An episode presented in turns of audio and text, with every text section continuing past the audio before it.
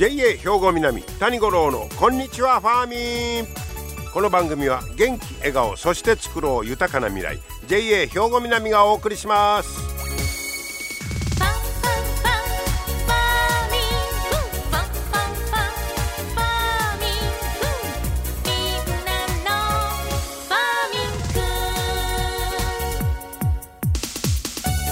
こんにちは谷五郎ですお元気でしょうかね。まあいい季節にはなってるんですけど今年はあの黄砂が結構きついですよね。なんかいろんなところに影響が出てんのかもしれませんがまあ関西より関東の方がまだもっときついような気もしますけれどもね。えー、さて、えー、昨日は七十二校ではあ足初めて生ずという日でした。水辺に生えてる足が芽を吹き始める頃ということでまあ春の盛りを迎えて夏の準備が始まるといったまあ感じの頃になります。これ二十四節気で言いますと昨日は穀雨というねえー、穀物を、えー、成長させる雨の降る頃とまあこういうことになりますけども、えー、雨を降っても黄砂は降ってほしないなと思いますけれどもねさて、え、そんなあまあ4月、え、季節は季節であるんですけど今日はねアライグマの話をしてみようかなと思います。このね被害がやっぱりものすごい広がってるということでアライグマ。ね昔やったらラスカル言うて可愛いいな。ででまあペットに買うて言う人も多かったんでしょうね。それが逃げ出したり捨てたりとかね、まあ、人間のが、まあ、原因である部分も多いんでしょうけど、えー、っと1980年代に自然繁殖が確認されてる。これもともとはこんなんそらアメリカ北アメリカにおったんやから日本でそんなことはなかったんやけど80年代には自然繁殖が確認されてます、えー、そしてまああ今いろんな被害が出てきてそして生態系への影響も懸念されるということで、えー、政府は2005年に特定外来生物に指定しております。もうそれから言うてもだいぶ経つんですけどえー、っとね、えー、例えば環境省の最新の調査によりますと2019年度に全国で、えー、捕まえたアライグマ6万5776頭これ10年前の3.5倍やでもものすごい勢いで増えてきてるということです。で、えー、殺処分のルールを定めた法律がないんだそうですまあ、捕まえたらどないすんねんいう話やねんけど、えー、捕まえた人が自分で一般廃棄物などとして処分すんねんって。かなんなそれはそれで。それとか行政が引き取るなど地域によってバラバラなんだそうです。もうこんだけ増えてきてんのになんかそういう処分のルールいうのも早いこと作らなあかんと思うんですけどね。で太陽経験が少ない市町村なんかではゲージを水に沈めて溺死させたり昔ネズミの駆除はこれでやっとったわうちらのとこ。であと放置して衰弱死させるってええ？ー、でこれまあそんなことをやってるとこもあるんですけどこの頃アニマルウェルフェアね、えー、動物愛護、まあ、に関してまあ言うたらそ殺す時もそんな残酷な殺し方してあかんでという考えが広まってます。でまあその人の都合で動物を殺す場合できる限り苦痛の少ない方法がまあ求められているとこういうことです。で、例えば埼玉県飯能市なんかは、えー、市民に小型の箱罠を貸し出ししまして、で、捕まえた個体は市が引き取って炭酸ガスで殺してねて。うん、まあそういうふうな問題も一方ではあるんですけどとにかく農業被害いうのがねこのアライグマの場合、えー、いろいろ広がっておりますよね。でえー、被害に関しては、えー、農水省によりますと2021年度の被害額が4億1400万円。バカにならんだよこれ、まあ、全国足していうことですけど。これは5年間で2割アップ。茨城県では6倍以上の、えー、額になってんねて。で関東近畿の、えー、人口が、えー、関東や近畿の人口が多い県で被害が目立つと。こういうことなんですけど。人口が多いとこでね。でね、えー、もうこれアライグマが食たんちゃうかいうのはその、まあ、被害というか食べ方見たらいっぺんわかるらしくって、えーまあ、拳ぐらいの穴から中身をくり抜いたスイカ、えー、袋を破って実を食べられたブドウ。だからやっぱりその手が器用やから食べ方にもこう特徴があるみたいよね。で外の皮を剥かれてきれいに食べ尽くしたトウモロコシ。これ誰が人間食べてんみたいに思うかもしれんけどそれは、えー、アライグマです。はあ、前押しをとにかく器用に使うということですからね。で甘くて栄養価の高い農産物に目がないねんて知っててんねえなこれどれがうまいかみたいなね。でその、まあ、どこで繁殖するかなんですけど野生動物は繁殖するためには豊富な餌場と安全な住みか、まあ、これが絶対必要やとこういうことになります。で、えーまあ、人里に出てきた場合は、えー、家の屋根裏なんかに、えーま、巣を作ってとこういうことになるんですけどそういう意味で言うと空き家これがもうアライグマにとってはもう家賃はいらんし誰もおらへんしみたいな、うん、家主さんも文句言うてけへんしみたいなもう絶好の住みかになってるとこういうことですわ。でこのその空き家はどうやねん言うたらこれは総務省の統計によりますと空き家の数は人口にほぼ比例するんだそうです。だからだからさっき言うた人口が多いところは空き家も多なってると。こういうことですわね、えー、今人口減少なんかになってますしね。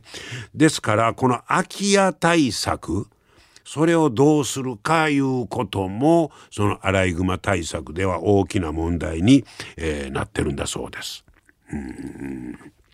で、えー、っとね、これ、先ほどの農林水産省の統計ですけど、ここが都道府県別の被害額を公表してんのは、実は、イノシシと猿鹿この3つに限られるんだそうです。アライグマ調べてへんいうことですその被害額を公表してるのはイノシシと猿鹿。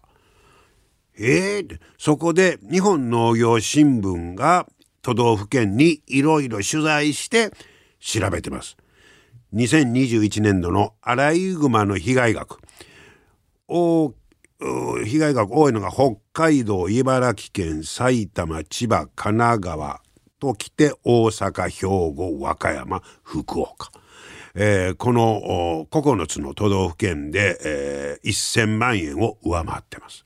かなりの額になります、えー、そういうことでこれまあ空き家対策をどうするかいうところにもまあ通ずるということですからこれと合わせてどうやんのかということをせなあきませんね。それとやっぱりアライグマに対しての大事なのはアライグマが出産するのが4月の中旬に集中してるらしいです。ちょうどだから今頃ということになります。ですからこのアライグマの数を減らすには出産前の個体をどれだけ減らせるかが大事やと言うてます。だからほんま言うたら3月とかでこの4月に、えー、とにかく産む前に捕まえと。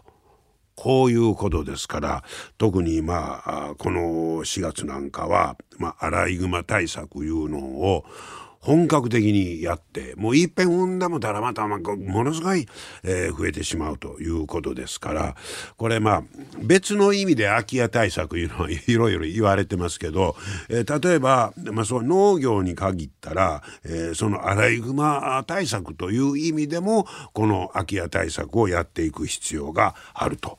こういうことですね。はい、ですからまあいろんな視点からですねこのアライグマ対策ほんまにこれやっていかないともう今すでになかなか手に負えんようになってますけどもねこの効果的なタイミングを見計らって、えー、効率的な駆除いうのをねやってもらいたいと思いますわ。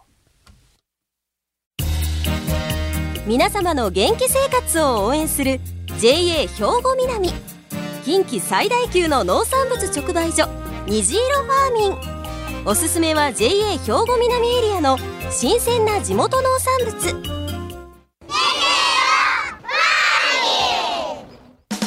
JA 兵庫南は新鮮で安全な農産物の供給。人との触れ合いを大切に地域社会への貢献。人農業自然が共生できる地域社会づくりに取り組んでいきます。皆様の元気生活を応援する JA 兵庫南。JA 兵庫南谷五郎のこんにちはファーミン。さあ今日はですね、えー、このほど JA 兵庫南の営農障害研究発表大会というのがありましてそこで、えー、いろいろ賞を取られた方なんかを今後紹介していこうとこういうことなんですけども今日は、えー、その発表大会で努力賞を受賞されました、えー、加古川営農経済センターの加藤レオンさんにお話を聞いてきましたお聞きください。加藤さんこんにちは。こんにちは。今日はよろしくお願いします。よろしくお願いします、えー、加藤さんは令和4年度 JA 兵庫南営農障害研究発表会で努力賞を受賞された、はい、ということですね、はい、おめでとうございます。ありがとうございます、はい、最初努力賞って聞いた時はどうでした？そうですね。やっぱ結構時間かけて作ったんで、まあ、嬉しかったですね。あそうですか、はい、ね。えー、もう11人ぐらいの方が参加されて、はい、ね、えー、その中で受賞者が、えー、最優秀賞と優秀賞と努力賞の3人やと。はいいうことでね、はい、えー、見事、ね、賞を受賞されましたが加藤さんが取り組んだその研究はどういうものやったんですか？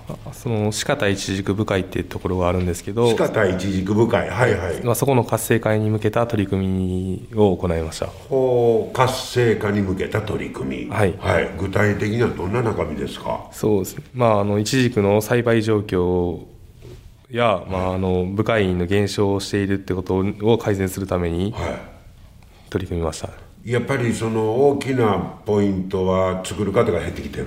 あそうですはいはいそれに対してどんな具体策を出しあったんですか？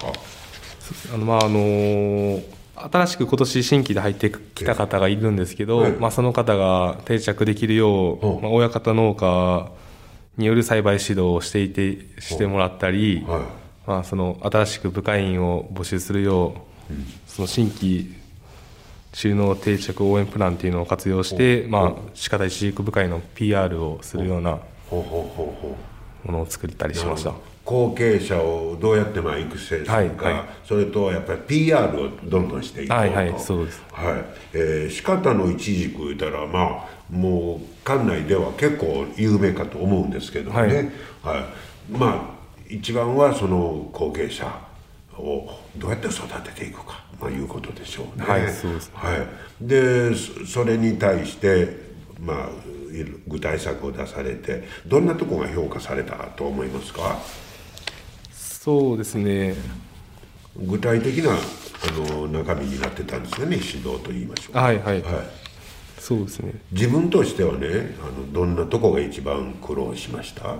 研究発表のこれ作るにあたってね一番苦労したな苦労したところはそうですね。まあ今年から担当が初めてやったんで担当は今年初めてやったんですか？はい、はい、それでまあその部会の方とまあほとんど面識がなかったんで、まあ、そこの方々と、まあ、まずはどれだけ話できるかっていう、はい、まあ研究発表以前のものそういったところが苦労しましたね。あ本当ですね。はい、えー、加藤さん自身はあ J 兵庫南何年目なんですか？えー、今年三三年目ですね。そうですか。はい、もうまだまだ新人の部類やもんね。あそうですね。はい。えー、そしてその初めて一軸の担当になって、はい、あ担当はい、はい、初めてなった時はどんな気持ちでした？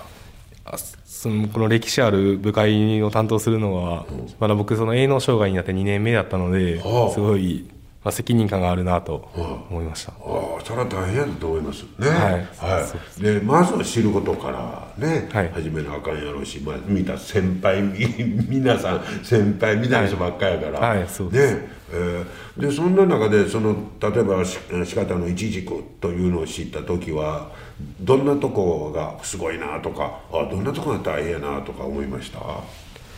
そうですね。やっぱ歴史があるっていうのと、まあ、その兵庫の水晶ブランドっていうのを取得しているので、あその、まあ、それだけの値打ちがあることでしょうね。あそうはいはい。でそういうことに対してまあその中で1年生の加藤さんがいろいろ意見言ういうのも大変やったと思うんですね。はいはい。うん、そうですか。でもそういう取り組みがちゃんと評価をされて、はい。ねえーやっぱり嬉しかったですね。はい、そうですか。でこれはほなこの新年度からも一軸担当かどうかはまだこれは分からない。あまだちょっとわからないですけあどあそうですね。でその営農障害という仕事に対してはどうですか？やりがいみたいなことは。まあそうですね。感じますか？あ感じますね、はい、やっぱり現場行ってはい。生産者の方と直接話するいうことですわね、はい。そうです。ええ。それはやっぱり大きいですね、うん。え普段、うん、そうしたら加藤さんは趣味とかなんかあるんですか？いや趣味は特にないですね。あえ特にないの？特にないですね。はい。ストレス発散はどないします？ストレス発散はいや特にそのストレスもあんまたまらないですし。ストレスためんようにしてる。あそうですね、はい、はい、で一番最初ほな入った時は営農担当やなかったんですか？あ担当じゃなかったですね。ああそうですか、うん、ほんで2年目から具体的に、はいそうです。えー。でそれが一軸やったよ、まあイチジクとか他の品目スイートコーン。あスイートコーンもね。そうですね。ほうほうほうほう。で、まあ、今回はその一軸のお一軸部会の、まあ、活性化に向けて、えー取り組んだとはい。いうことですね。はい。えーいろいろな先輩からアドバイスを受けたりもしたんですか？はい受けましたね。ああそうですか、はい、じゃあ今後ねこう、まあ、努力賞もあの受賞されましたけど今後についてはどんな感じですか？そうですね、今後まあイチジクはやっぱすごい天候に左右される難しいらしいですね。まあそうですね。なんで、まあそういったも面をもうちょっとどれだけ改善できるかっていうのを考えて取り組みたいです、そうですか、はい。ね、で一軸のことを、まあ、さらにもっともっと奥深くはい。勉強していこういうことになりますかね。はいそうですね。はい、でもあの仕方の一軸は美味しいですよね。はい。甘くて美味しいです、その魅力をどんどん PR、はい。ね、はい。これも大事やし、はいはい。えーこの受賞を励みにね、はい。えーまたあのさらにますます頑張っていっていただきたいと思います。はい。ありがとうございます。えー今回は受賞おめでとうございました。はい。ありがとうございます、はいはい、今日は JA 兵庫南の営農障害研究発表会、えーここで、えー努力賞を受賞されました加古川営農経済センターの加藤レオンさんにお話を伺いました。まあ初めて担当、まあ、農協 JA に入ってもまた3年目という、えー本当にフレッシュな、え加藤さんですがまあそら仕方一軸深いたら歴史のある中でその中でいろいろねやっていくとまあ大変やったと思いますけども見事努力賞ということで本当に良かったと思います。またこの受賞が大きな自信にもなろうかと思いますし、えーこれからもね、えー仕事のプラスに、えーしていただけたらと思います。これからも頑張ってくださいね。皆様の元気生活を応援する JA 兵庫南。近畿最大級の農産物直売所虹色ファーミン。おすすめは JA 兵庫南エリアの新鮮な地元農産物。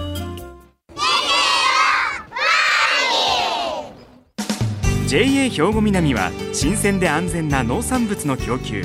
人との触れ合いを大切に地域社会への貢献。人農業自然が共生できる地域社会づくりに取り組んでいきます。皆様の元気生活を応援する JA 兵庫南。JA 兵庫南谷五郎のこんにちはファーミン。さあ続いてはファーミンアグリメッセージです。今日は JA 兵庫南清掃年部の福田修二さんに野菜苗について教えてもらいます。福田さん今日はよろしくお願いします。よろしくお願いします。え今日は野菜苗についていろいろ教えてもらおうということなんですが、はい、まあちょうどこの時期になったらいろんな野菜を作ろうかなという方がね、はい、出てくるかと思うんですが野菜苗をまず買う時の注意点ですか？注意点。まあ主に苗の選び方。になると思うんですけど、はいまあ、あの徒長していないものであるとか。伸びすぎてないそうですね。茎と茎の間が長長くないものであるとか。あとは根っこがちゃんと張ってる。根っこが張ってるのなんか外から見て分かります？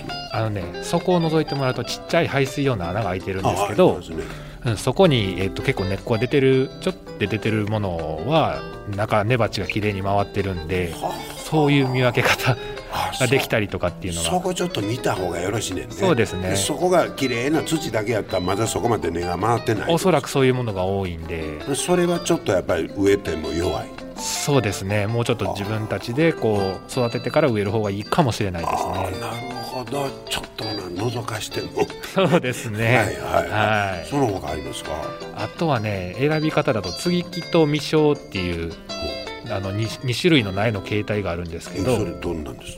えーと、未生っていうのはもう普通に種をまいて、はい、そのまま生えてきたものを育てるっていう形で、う。ん、接ぎ木っていうのが、はい、えーと、生えてきたものと別に病気だったりとかに強い唾液っていう、まあ、根っこの部分を別で作ってで上に作りたいものをくっつけるっていうものなんですけど、えー、これが非常にあの技術がいって苗代も高いんですけど。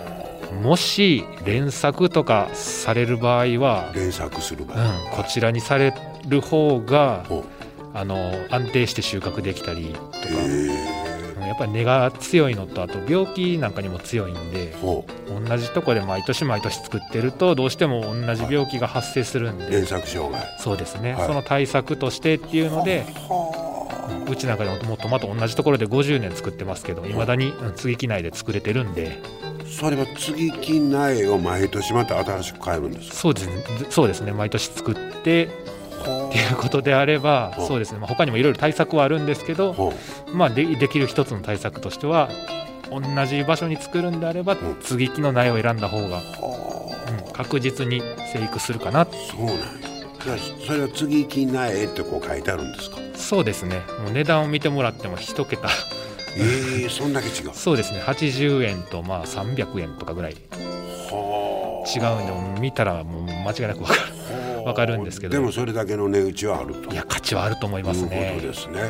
えー、野菜苗、えーまあ、特に連作で作る場合なんかはねその継ぎ木苗を上手に使ってもらいたいと。はいそうですね。ことです。はいどうも今日はありがとうございました。はいありがとうございました。ねえこれから野菜苗買おうかいう方も多いかと思いますが是非参考にしてください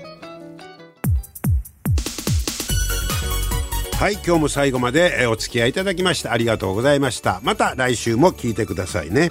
JA 兵庫南谷五郎のこんにちはファーミン。この番組は元気笑顔そして作ろう豊かな未来。JA 兵庫南がお送りしました。